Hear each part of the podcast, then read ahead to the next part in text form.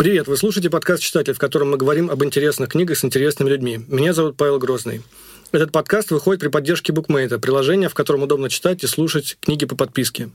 В описании этого эпизода вы найдете промокод на месяц бесплатного прослушивания аудиокниг. Также вы там найдете название всех книг и имена всех авторов, которых э, мы сегодня будем здесь обсуждать.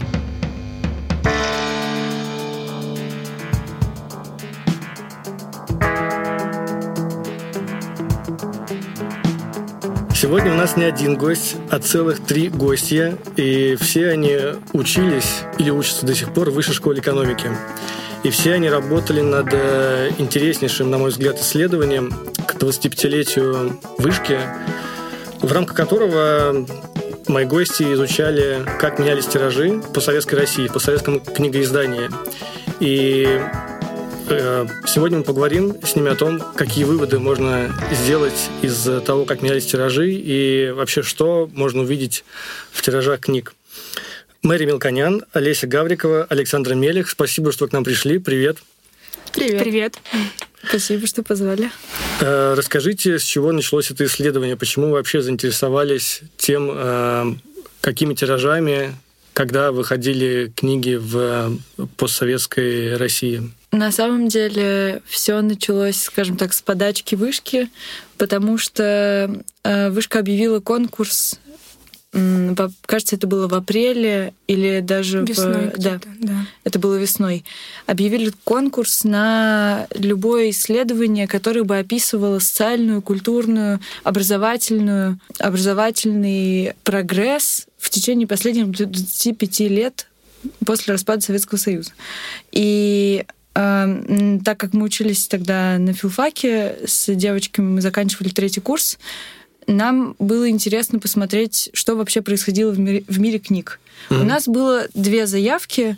Мы хотели изучать либо изменение канона, как школьного. Изм... да, школьного канона, как он изменялся с 91 года. То есть вы хотели посмотреть на все учебники, по которым учились э, школьники с 91 там, по 2016 год? Я да? думаю, что это был больше список литературы, который рекомендуется и который э, обязателен для школьников, например, список литературы для школьников, для ученика восьмого класса, что он читал в 93-м году условно, и что он читает сейчас, например. И, наверное, это бы сопоставлялось, ну, поскольку этот проект у нас дальше никак не получил никакого развития, это бы сопоставлялось как-то с советским временем, конечно, но в целом, да, мы хотели посмотреть на развитие канона, или у нас был второй вариант, который мы, собственно, воплотили. Что вы хотели э, изучить в рамках э, своего исследования? Собственно, какие вы вопросы ставили перед собой?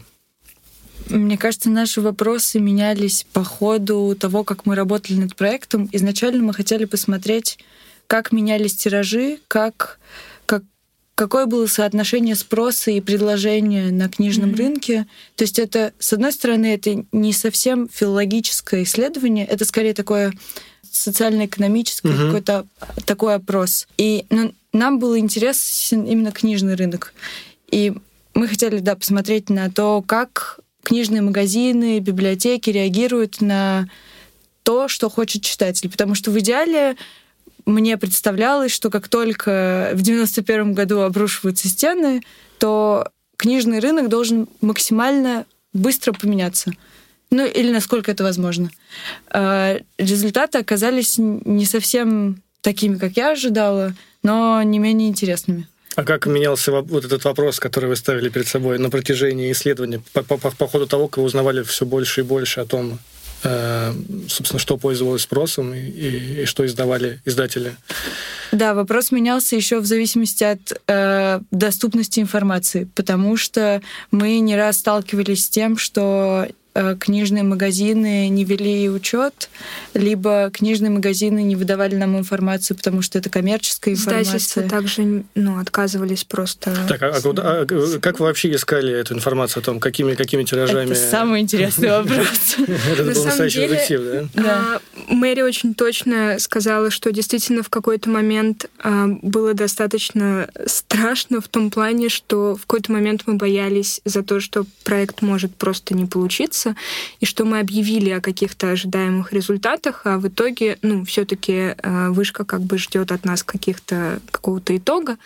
мы испугались, что мы просто не сможем его предоставить, потому что действительно практически очень сложно было найти источники и какие-то вот места, с которыми можно было работать. Мы старались сотрудничать. Э, да, надо сказать, что мы эм, сосредоточились и хотели рассмотреть э, четыре города, в которых как-то менялся вот показатель тиражей. А, мы взяли Москву и Петербург как главные такие, ну, просто центры. Издательские города, да. Да. И читательские, взяли... наверное, тоже. Да, да, ну, конечно. А, взяли Ярославль и Пензу как такие, ну, более мелкие города и представители периферии, можно сказать. И мы пытались выходить на контакт э, с московскими, питерскими издательствами. Э, девочки, вот Олеся может больше рассказать. А, Еще одна э, девочка от нас ездила в, в Пензу, да. Вот, и тоже, ну, были попытки как-то на местах найти это все, но в какой-то момент мы поняли, что попытка сотрудничать с издательствами и книжными магазинами не такая уж такая уж отличная идея. Да, и успехом это не обернулось. Да, но в какой-то момент нас, на, нам отказались выдавать данные, потому что обвинили, ну не обвинили нас, а заподозрили, а, заподозрили в шпионаже. И, и тогда мы совсем уже пошли по другому пути. Мы начали... Это, наверное, были издатели, э, кто заподозрил да, вас да, да, да. Я просто думал, что вы пошли в книжную палату или в какую-нибудь организацию, которая вот. ведет э, учет э, какой-то книжный, и там сказали, мы хотим посмотреть, что было в 91-м, 92-м, 93-м году. Ну, мы потом пошли в книжную палату и попросили данные, и нам их выдали, естественно, но мы хотели все-таки ориентироваться на несколько источников, э, потому что ну, у нас была какая-то претензия. Заявка, да, претензия на, на научные исследования. И мы надеялись выйти на другие источники, но вот помимо скажем так, нижнего слоя издательств и книжных магазинов, которые не выдавали по коммерческим целям, мы начали искать в журналах, в каких-то независимых исследованиях, и мы были в Ленинке, в, э, в РГБ, и там искали в, в журналах там, в книжной индустрии, в книжном обозрении, но везде были либо ссылки на книжную палату, либо на какие-то свои независимые экспертизы, но не говорилось об источниках. Но это скорее а, были какие-то вот эти вот ссылки, были представлены в виде графиков и да. диаграмм. То есть это был не список, не с тиражами, а просто какой-то вот ну, достаточно поверхностный показатель того, там, кто читает, сколько читают, э, какие-то жанры литературы, там детская литература, какой-то нон-фикшн, вот такое вот. То есть мы не могли получить долгое время э, перечень именно книг, авторов и, собственно, тиражей. То есть в итоге, в итоге вы получили это через книжную, через, с помощью книжной палаты да. и каких-то реестров. Хорошо. Дальше вы получили все эти данные о том, э, в каком году какие, какие книги выходили наибольшим тиражом. И это было не так просто, потому что наш запрос обрабатывался, мне кажется, там... Два месяца. Я думаю, да, полтора, около, два месяца. Да. А у вас был какой-то дедлайн при этом? Да, ну, конечно. И нам нужно Вы было... дедлайн. Да. В конечном счете у нас получилась большая сводная таблица по городам, которые мы обозначили, и по году издания книги. И в каждой ячейке, Москва, например, 91 год, было порядка трех книг в каждом, э, в каждом жанре. Для детской литературы отдельно, для нонфикшена отдельно и для художественной литературы отдельно. Почему вы на три группы на эти разбили? Почему вы не стали, например, академическую литературу выделять в, в отдельный какой-то пункт? Наше исследование, оно по большему, по большому счету имеет э, социальный контекст. И мы хотели посмотреть, что читает обычный человек, э, который ходит на работу утром и вечером возвращается домой, какую книгу он берет. И вряд ли скорее нет, чем да, он берет какой-то академический сборник. Скорее это что-то ну, да, из, да. Художественного, ну, да, да, из художественного да. жанра. Э, хотя есть, наверное, и такие. Безусловно. Там есть довольно поразительные цифры. Не поразительные, а впечатляющие. А особенно в том, что касается 90-х годов. То есть буквально миллионные тиражи у некоторых книг. И это и нон-фикшн, и детская литература, и художественная литература. А насколько можно доверять вообще вот этим цифрам? Как, насколько вы им доверяете? Нет, насколько, не насколько можно доверять, насколько вы им доверяете? С этим связаны, мне кажется, две истории, которые мы можем рассказать. Первая касается, во-первых, а, в начале 90-х еще была бумага, и в это время был очень большой дефицит вот литературы типа Дюма, которая пользовалась большим спросом. Классической такой. Ну, которая пользовалась большим спросом э, еще с, там, с да, советских времен. Да. Советских То есть, времен, когда да. был дефицит. Да, да, да. А что вы имеете в виду, когда говорите, что была бумага? Но в какой-то момент, если вы заметили на нашем таймлайне, э, тиражи резко падают. Да. Я, мне кажется, это было вот ближе к 2000-м. Да, да, да. Угу. Уменьшается количество книг в целом. И это мы пришли просто к тому, это наши гипотезы, об этом нужно еще дальше проводить исследования, но очевидно, что в это время количество доступной бумаги э, резко понижается. И это может быть очевидной причиной, почему становится меньше книг. Mm. К тому же наш чудесный консультант Екатерина Ралова, да. она, она предположила, что, например, первые пять лет после развала Советского Союза это еще выполнение государственного заказа. Поэтому тиражи огромные. Это, это ну, по инерции да, продолжалось. В частности, это касается детской литературы. С другой стороны, когда нас э, консультировал Дмитрий Михайлович Носов, это э, тоже преподаватель из Высшей школы экономики, преподаватель философии, он сказал, он работал в издательстве очень долгое время, и сказал мне, что, например, э, тираж в 500 экземпляров — это может быть просто-напросто манипуляция. Почему? Потому что еще, наверное, в советского времени осталось вот это представление о том, что, и, наверное, это где-то прописано, то, что 500 экземпляров — это публикация, а меньше 500 — это уже не Ну, какая-то норма, такое, да. которая осталась с советских времен. Да, да, да, да, да. И эти манипуляции в целом мы не можем проследить, потому что о них нигде не написано, но о них могут предположить вот издатели, как как, mm-hmm. например, э, Дмитрий Михайлович, который работал очень долго. Ну, 500 это не, не так, конечно, интересно. Мне, на мой, э, не, не так интересно, как полтора миллиона экземпляров. Я еще предположил, что это, возможно, связано с тем, что... То есть почему были такие тиражи? Потому что еще работал в Советском Союзе, как я понимаю, была достаточно неплохая система дистрибуции Э, в стране по книжным магазинам, а потом она просто как бы схлопнулась развалилась. И когда не, некуда просто невозможно книжки доставить по стране, развести, то и какой смысл тогда их э, печатать большими тиражами? Наши коллеги еще предполагали, что это либо махинация финансовая, тем или иным образом с этим связанная, либо репутация. Чем больше тираж у книги, тем ее э, будут чаще читать, чаще покупать. Надо подытожить. Получается, Э, такие колоссальные и впечатляющие тиражи в начале 90-х годов были потому что э, была бумага в стране, была, возможно, была система, возможно, была бумага, возможно, была система дистрибуции, возможно, были манипуляции, возможно, что заказ. мы еще... Да, заказ да, заказ государственный, государственный потому что еще, видимо, были деньги на государственный заказ. Угу. Репутация. Э, репутация. Как вы думаете, читали ли люди все эти книги? То есть, э, ну, покупали ли их? Я думаю, что Диму покупали с удовольствием. Да, еще э, об этом же говорил Олег Андрушанович да. Лекманов, о том, что в, 90... да, в 90-е был такой бартерный обмен. Можно было принести одну книжку три книжки Достоевского и получить за три книжки Достоевского одну книжку там, Толкина, Толкина. Например. Да, например, того, чего очень не хватало. Покупали, мы не знаем, но то, что людям хотелось читать, это, видимо, очевидно. Но эта тенденция продолжается не больше, чем около пяти лет. В 95 году рынок перенасытился, и издавать такими огромнейшими тиражами вообще литературу э, перестали. Тиражи упали больше, чем в три раза. Угу. Прям, э, и это произошло резко. Да, это, это произошло еще до, да, до кризиса в течение, в течение двух лет. Да. Ага. Но при этом, если, например, смотреть на книги, которые появляются там в конце 90-х, это, ну, в детской литературе это Гарри Поттер, и с, тоже с огромными тиражами, если сравнивать именно вот среди своих же как бы книг современников, а, то эти, эти цифры уже более-менее я думаю, правдивые. Реальные. И, mm-hmm. Да, да, реальные, спасибо.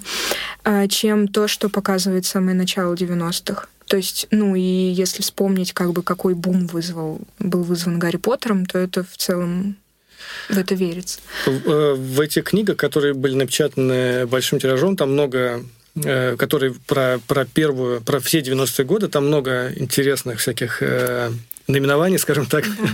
много книжек, но я при этом не увидел там, не знаю, Владимира Набокова, Эдуарда Лимонова, какой-то литературы, которой не было в, до развала Советского Союза и которая у меня ассоциируется с книжным рынком того времени. То есть, когда... Угу. Обычно читаешь интервью с кем-то про то, как и, э, э, что менялось в, ми- в литературном мире после развала Советского Союза, все вспоминают, что вот, там издали Андрея Платонова, ну, это еще в перестройку начали делать, ну, и так далее. Э, видели ли вы эти книги в, в тех списках, которые, которые, которые вам достались? Нет, но надо говорить, что мы делали достаточно ограниченный запрос. А, то есть у нас действительно было три наименования а, по каждому году, по каждому вот жанру литературы и по каждому городу, а, потому что больше... Мы думали, например, там 10 наименований, но это очень усложняет, во-первых, запрос а, для книжной палаты, это увеличивает время, Угу. и, э, ну, надо сказать, что это как бы не бесплатно делается, и, соответственно, это увеличивает стоимость вообще такого запроса, а поскольку мы делали ретроспективный там запрос на больше 20 лет, то есть это действительно очень большой период. И вполне возможно, что эти все авторы появлялись просто не вот не, Не в в топе. топ-3, Мгм. скажем так. Что вас э, шокировало, удивило, поразило, порадовало в, э, из того, что вы увидели в топах? Я работала больше с э, детской литературой, и меня совершенно, конечно, много, много фактов меня, то, то, что мы видели, я, меня поражало. А, Но один из основных это то, что в начале 90-х там тоже где-то, мне кажется, в Пензе или в Ярославле появляется огромным тиражом там раскраска на библейскую тематику. То есть вот какие-то такие вещи, которые совершенно не ожидаешь вообще увидеть э, не то, что в топе, вообще на полках магазинов. И очень сложно представить это в нашем современном контексте. Знаете, извините, я вас перебью. Да, Вы- вы- я родился в 86 году, и первый комикс, который попал ко мне в руки, это был комикс, кажется, изданный баптистами про жизнь Иисуса Христа. Я его, значит, э, прочитал вдоль и поперек. Это, наверное, был год 92 или 91 и это такое очень яркое пятно э, в моей читательской биографии. Вот что-то такое, наверное, и было. А, Мы не видели вот именно этих э, изданий, то есть я, я не знаю, как они выглядели. С детской литературой еще связана другая история, тоже очень показательная, когда начали переводить энциклопедии для девочек, и не только для девочек, для мальчиков, и, но в- для девочек в частности, потому что энциклопедии для девочек держались в топе. Их э, будто бы не русифицировали. То есть были эти энциклопедии издательства «Росмен», которые держались очень долго и продавались много Да-да-да. и там были вот эти э, фотографии правильных причесок, Да, панк-причесок, какого-то макияжа дикого. И просто очень сложно представить, что вот это, ну вот мама в 90-е покупала своей дочке. у меня такое было. Так что Да, у меня тоже. Я помню хорошо эти энциклопедии для мальчиков, для девочек. Там были еще книжки в духе эм, как быть настоящим джентльменом. э, Ну да, да, да. этикет какой-то. Этикет, да, этикет настоящего джентльмена. И мы говорили тоже вот с нашими экспертами, что на самом деле вот такие энциклопедии это вообще отдельный феномен, потому что а, там ну, во-первых, они были очень толстые, это были прям настольные такие книги для какой-то подростковой аудитории.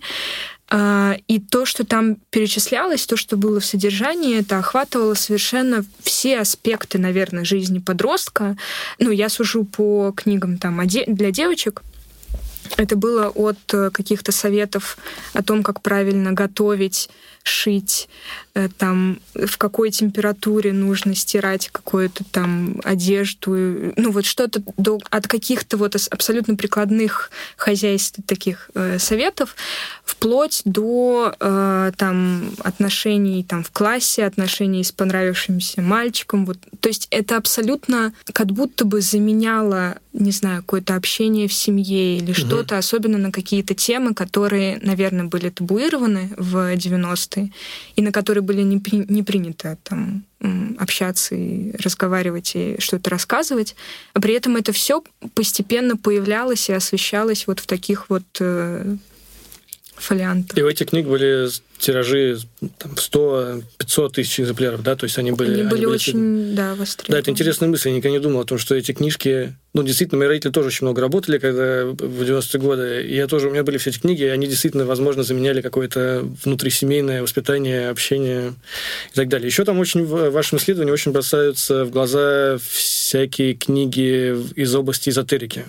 Вот, тоже совершенно безумные да. э, тиражи. Что вы можете про это рассказать?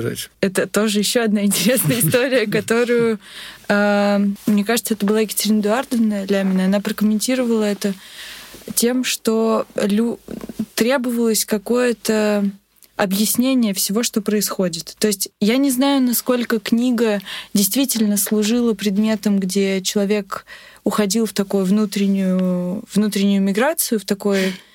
Э, ну, уходил от какой-то реальности, но то, что говорила Екатерина Эдуардовна, как раз она отслала вот именно к этой картинке, что людям нужно было что-то, во что они могли верить. Угу.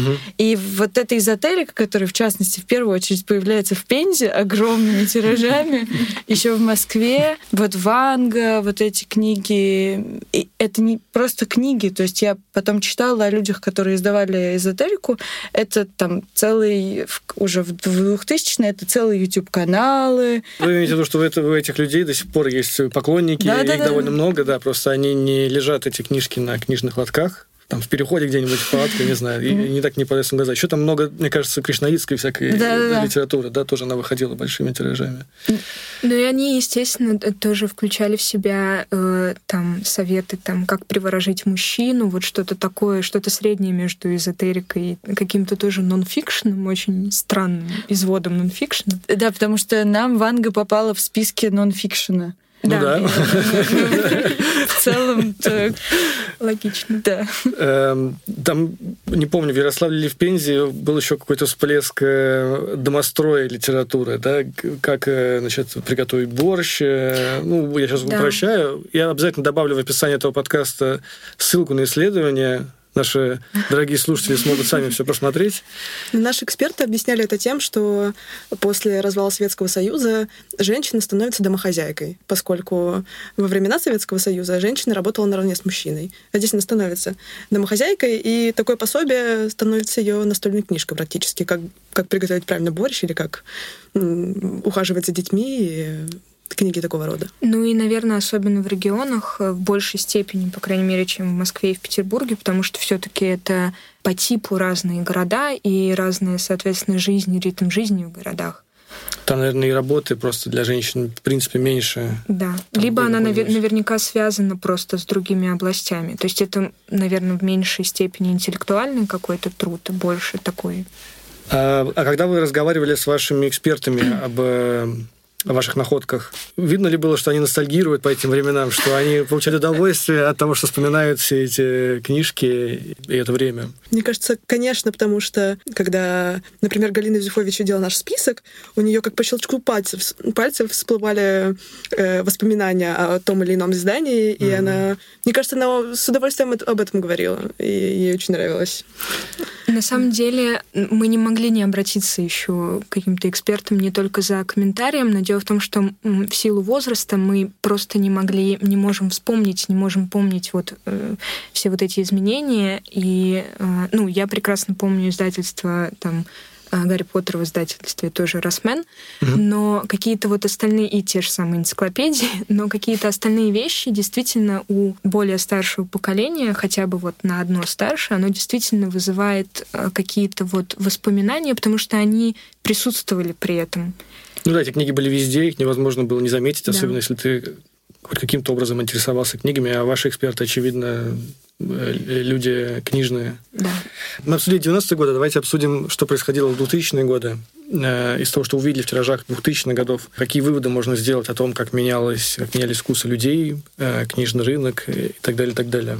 Ну, например, в 2005 году издание, издательство «Амфора» выпускает книги на очень дешевой бумаге, э, которые стоят меньше 100 рублей за штуку. И у издательства была мысль продавать эти книги в больших магазинах, сетевых. Но эта идея провалилась. И издательство, впрочем, тоже. Потом еще долго сопротивлялось. Да, и эти книжки просто никто не покупал но тиражи были очень большими. Это, это такой какой-то всплеск, э, всплеск неожиданный. Но это вопрос, показать. это к вашему вопросу о тиражах. Там, это, кажется, 2005 да. год, когда... И это, об этом нам сказала Галина Юзефович. И мы сразу это даже вспом... я вспомнила. Когда начали продавать э, книги в Ашане, в каких-то гипермаркетах. Mm-hmm. Вот это был как mm-hmm. раз было время, когда Амфора пыталась как-то выйти снова на поверхность.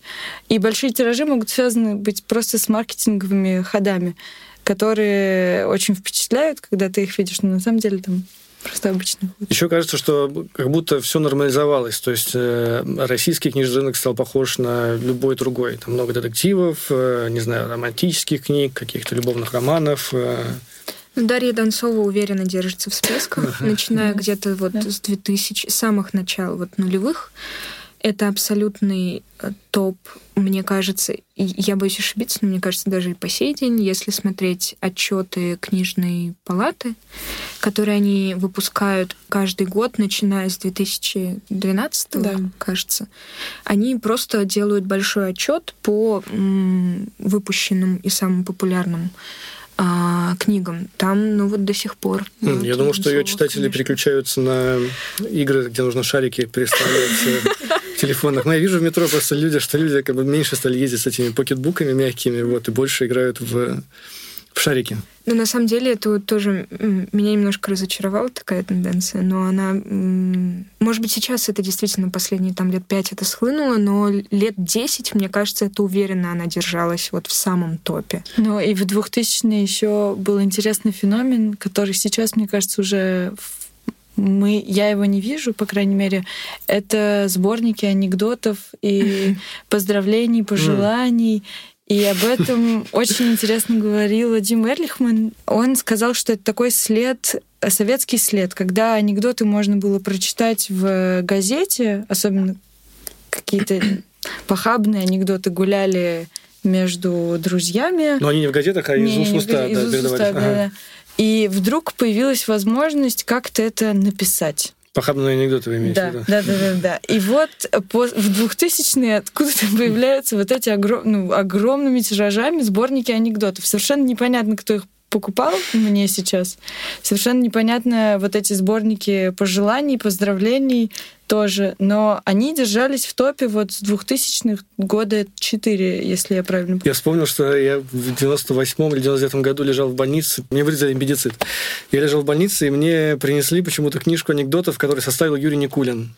И я мучился страшно, потому что они были, ну, такие детские анекдоты, они были очень смешными для меня, и при этом я не мог смеяться, потому что мне только что исполосовали э, живот. Но вообще с 2018 года эти огромные тиражи книг с анекдотами, рецептами, э, не знаю, там какими-то... Все это звучит полной какой-то дичью, да. то есть как будто мы говорим сейчас о не о том, что было 10 лет назад, а о том, что было в середине 19 века. Именно так. То, ну... что там анекдот.ру, насколько я знаю, до сих пор очень популярный сайт. Вот. Ну, а вообще анекдоты, конечно, вытесняются мемами. При этом мемы, мемы никто не собирает в книжке. Мне кажется, в вашем таймлайне видно, что э, тиражи постоянно снижаются. То есть есть книги, которые издаются большими тиражами до сих пор, но это уже не полтора миллиона, там, а 500 тысяч или, или 30 тысяч экземпляров. Ну, я не знаю, какой-нибудь Акунин. Но в целом все время это идет вниз. Уровень тиражей у популярных книг. Как вы для себя это объясняли? Это мобильные телефоны, Facebook? Э? Думаю, что э, ну, это такие мои домыслы. Опять же, я не знаю, как э, работают как налажена сейчас работа издательств и как вот это происходит, ну, вообще книжной индустрии сейчас в наши дни. Но мне кажется, что сейчас издательствам выгоднее как бы проверять э, тиражом э, то, насколько вообще будет популярной и э, распространенной может распространиться эта книга, и гораздо лучше сделать несколько переизданий и попробовать, то есть, может быть, меньшим тиражом выпустить какое-то какое первое издание или перевод, не знаю, книги с Запада, чтобы потом, в случае того, если это будет популярным, переиздать. Тем более, мне кажется, что в сознании читателей а, несколько раз а, переизданная книга — это тоже показатель ее качества. Маркетинговый ход, наверное, определенно. Ну да, да. То есть раньше издатели, получается, были более лихими людьми. Согласно, согласно, согласно времени, да, 800 тысяч сразу. А, что вы можете сказать о вкусах э, россиян, глядя на этот, это, э, глядя на эти тиражи, и, и что можно сказать о том, как они изменились? Ну, мне кажется, что один из главных выводов нашего исследования. Тиражи — это не показатель читательского вкуса. Потому что важно говорить, что книжки, которые печатались, например, маленькими тиражами, они всегда могли быть популярнее, чем те, которые вышли тиражом 500 тысяч экземпляров. Потому что есть еще такой факт, когда э, книжка передается из рук в руки, mm-hmm. и есть еще библиотеки, э, где книжки тоже можно брать и читать, и не обязательно ее покупать.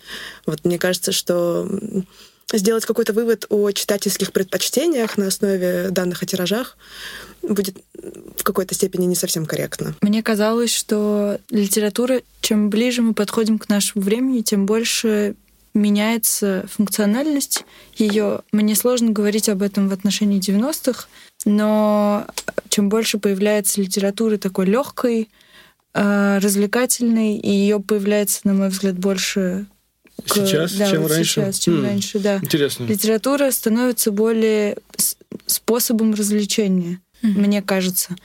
Потому что неоднократно я слышала вот от экспертов, и когда мы брали интервью, о том, что литература наверняка еще в сознании советского человека и, может, и потом выполняла какую-то, может, это штамп, выполняла какую-то объяснительную, какую-то она имела какое-то значение, какую-то роль, большую, чем просто развлечение. Какой-то статус э, какой сакральный, не хочешь сказать, не хочешь, не хочешь сказать сакральный, но какой-то одухотворенный, да, ну, да, высокий это, статус, да. Это в какой-то мере объясняет популярность эзотерики, может, что книга это все-таки это книга с большой буквы.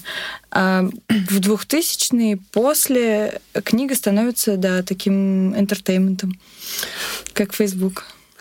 Самое интересное тоже, об этом мы говорили уже э, как-то наверное, вне исследования, ну, просто как мы общались, и тоже э, с, с Алексеем Владимировичем Сдоиным, в целом о каких-то читательских там интересах, э, тенденциях, особенностях, это то, что сейчас совершенно, ну, наверное, тоже в нашем сознании закреплено, что а, Советский Союз это был самый читаемый такой, вот в те годы а, мы были самой читаемой такой нацией. Мне кажется, это миф.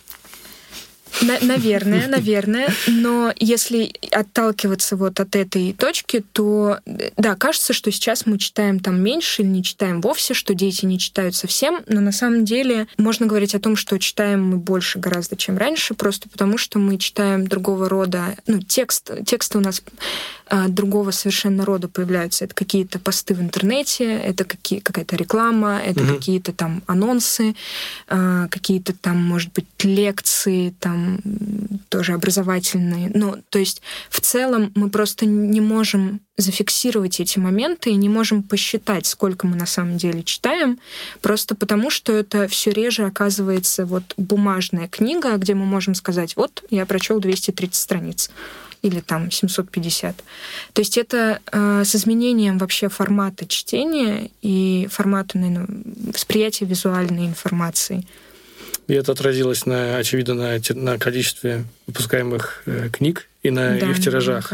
И... Люди не стали меньше читать, просто они переключились немного с да. Ванги на, на Facebook и другие сайты. А когда вы поступали на филологический факультет, мне интересно, какое у вас было отношение к книге? Как э, к интертейменту или как э, к какому-то интересному объекту, непростому объекту, который хочется с разных сторон поизучать? Да, быть. Или просто поступали, потому что нужно было куда-то поступить. Мне кажется, я. те, кто учится на филфаке, всегда учатся с душой. И с душой, и с душой, и с любовью к книге, и если ты относишься, относишься к книжке как к развлечению, то учиться на филфаке невозможно. Да, ну просто люди очень быстро это понимают. И, например, в вышке э, есть те, кто уходит с филфака на медиаком, это факультет медиакоммуникаций, и, а есть те, кто приходит с медиакоммуникации на филфак, это Мэри, вот как живой пример а, обратной ситуации. Просто потому, что люди понимают, что им интереснее работать и не читать там в течение нескольких пары месяцев одну маленькую повесть, а им интереснее работать по-другому, ну, и с более, наверное, прикладными какими-то вот инструментами. Я поступала на филфак. Мне было очень интересно посмотреть, почему если я думала тогда, что я смогу ответить на эти вопросы, когда поступлю, по, поучусь на филфаке, почему там Борис Пастернак пишет в начале своего творчества так, а потом в конце он становится совершенно другим, и его стихи становятся такими простыми, хотя изначально... То есть и мне интерес... меня интересовала очень личность, и я пыталась с помощью книги понять, как э, менялась личность. Мне mm-hmm. хотелось это понять. Mm-hmm. В целом филфак дает возможность э, понимать это, но вот это был мой ключ. Мне было интересно, как текст, да, как текст заставляет нас думать о каких-то вещах. То есть mm-hmm. как писатель пишет так, что мы думаем вот так. И да, но это про композицию, про выстроенность, про... Но у меня не было никогда сакрального какого-то отношения к писателям книги, чтобы я думала, что вот Пушкин. Да, мне кажется, это очень э, верный подход. А, а за то время, пока вы учились на филологическом факультете, вам удавалось читать что-то, помимо того, что вам нужно было читать на, на филологическом факультете? Конечно, но с большим трудом. Но это зависит, скажем честно. Это во многом зависит от, конечно, отношения к учебе и а, от того, э, насколько тот или иной студент хочет действительно вот следовать какой-то программе и, собственно, там читать обязательно литературу, и научную литературу, и э, э, литературу, которая рекомендована, вот все-все-все, либо ну, действительно, мне кажется, на филфак э, вышки, как ну, на достаточно сильный факультет, а, приходят э, с разными установками, потому что есть люди, которые приходят учить языки в большей степени а, и как-то вот именно копаться в языке, что называется. О себе я могу сказать, что мне было интереснее получить какую-то гуманитарную базу, без которой, как мне кажется, сложно вообще жить, я так скажу, а, если хочешь воспринимать себя в культурном контексте и вообще понимать что откуда идет, откуда растут ноги, и как, почему сейчас так. Это а древнегреческие там, произведения какие-то или...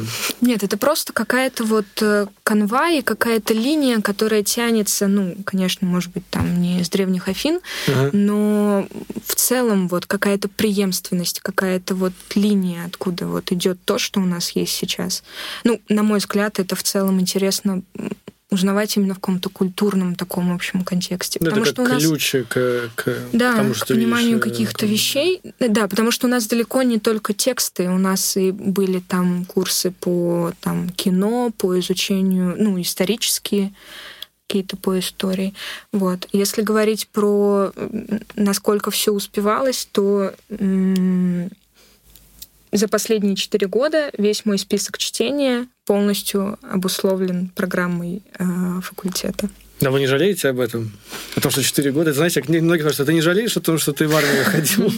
Ты не жалеешь о том, что четыре года ты посвятил, там, не знаю, не э, новым книжкам Владимира Сорокина, а Пастернаку? Ну, кажется, простите, кажется, важно, чтобы иметь какое-то представление о литературе вообще и сформировать вкус собственный к художественным текстам. Нужно как бы это банально не звучало, нужно прочитать много нужно классических произведений mm-hmm. Шекспира, да. Достоевского, чтобы понимать, что вообще такое литература, что такое художественный текст. И кроме того, чтобы видеть какие-то отсылки и цитаты в там, современном ну, тексте, в широком смысле, но вот в частности в литературе. И опять же, наверное, понимать чуть больше, чем это возможно, если не обладать вот каким-то таким багажом.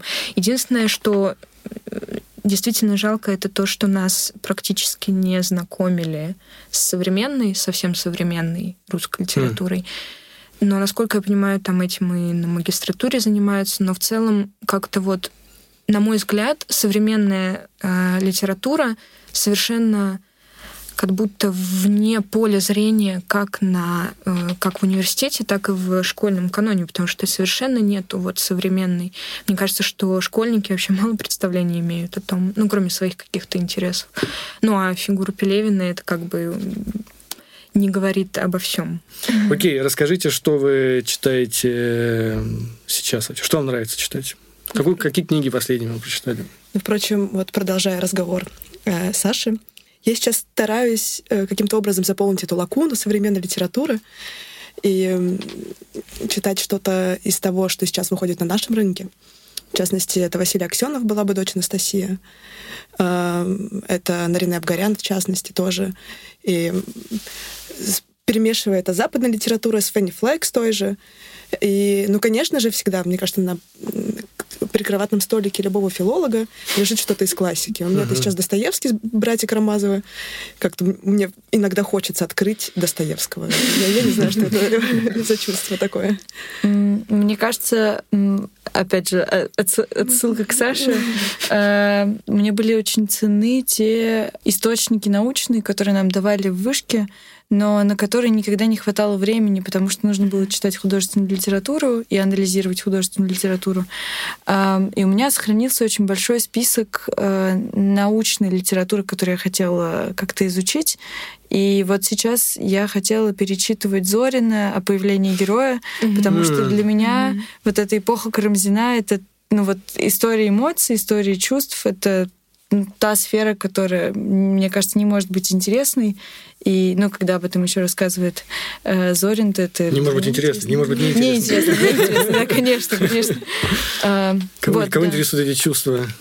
Действительно. В конце 18 века. Вот. Хорошо, большое вам спасибо за этот интересный разговор. Э, мне кажется, цифре в книгах, в которых написан тираж, мало кто обращает внимание, хотя, наверное, это стоит делать, потому что это может много тебе рассказать о том, что вообще вокруг тебя в мире э, книг происходит. Э, всем советую изучить этот проект, это исследование. Ссылка будет в описании. Спасибо большое, что нашли время, пришли к нам и рассказали про то, что вы, как вы это все изучали и то, что вы читаете сейчас. Спасибо, Спасибо вам. вам. Спасибо.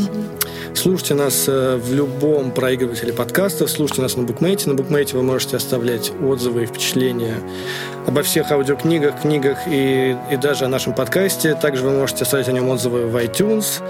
Э, пишите мне на подкаст собакабукмейт.ком. Можете писать мне в Фейсбуке, в Твиттере. Э, услышимся в следующем эпизоде. Большое спасибо, пока.